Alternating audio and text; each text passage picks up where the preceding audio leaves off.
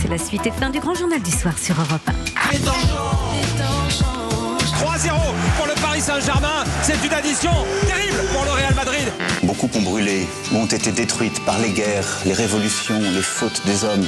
We kids shouldn't have to do this. On est assis sur une poudrière parce que les gens, ils ont peur. Europe 1, L'air du temps.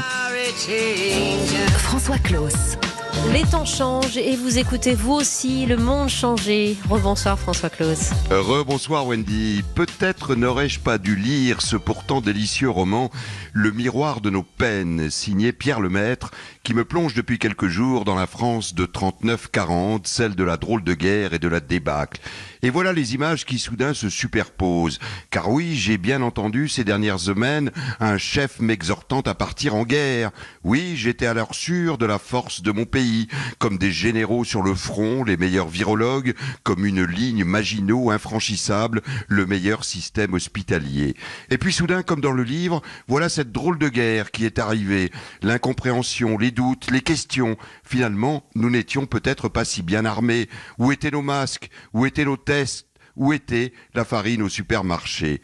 Et puis j'ai découvert, comme dans le livre, une armée si unie au début du mois de mars, qui soudain se délite en avril. Un discours si fédérateur, qui soudain s'effrite. Chloroquine ou pas chloroquine? Retour au travail ou maintien du télétravail? Reprise de l'école ou enfermement prolongé des enfants? Zone rouge ou zone verte comme zone occupée ou zone libre. J'ai même entendu des présidents de clubs de foot, oubliant les 20 000 morts, s'écharper pour protéger leurs petits intérêts. Et voilà Wendy qu'après la drôle de guerre et la sensation de débâcle, ce sont depuis hier les contours d'un nouveau régime qui se dessine. Un pays où les gendarmes en hélicoptère surveilleraient les plages pour nous les interdire. Un pays où une police sanitaire soudain foulerait du pied mon secret médical. Une brigade de fonctionnaires assermentés qui déciderait de ma liberté ou de mon isolement. Et des images du livre de Pierre Lemaître qui se mêlent à celles glaçantes de la série qui m'accompagne tous les soirs. Magnifique, mais terrible servante écarlate. Cette évocation d'une grande démocratie devenant dictature entre les mains d'une secte qui prend le pouvoir, qui nous oblige à marcher masqués, espacés de 10 mètres sur les trottoirs.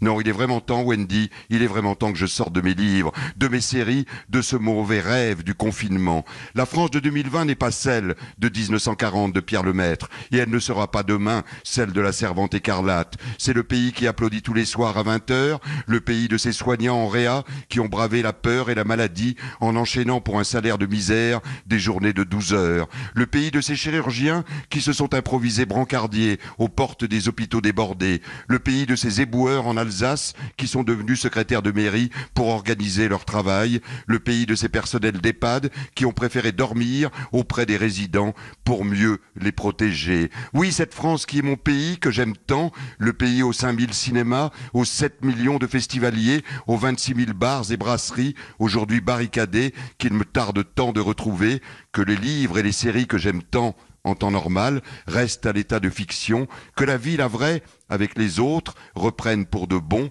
Ce sera demain, Wendy, le début de la huitième semaine de confinement, la dernière, peut-être, peut-être pas. Merci. François Claus. Eh oui, merci beaucoup, comme chaque dimanche, pour cette humeur du temps au cœur de ce grand journal et sur Europe 1. Merci.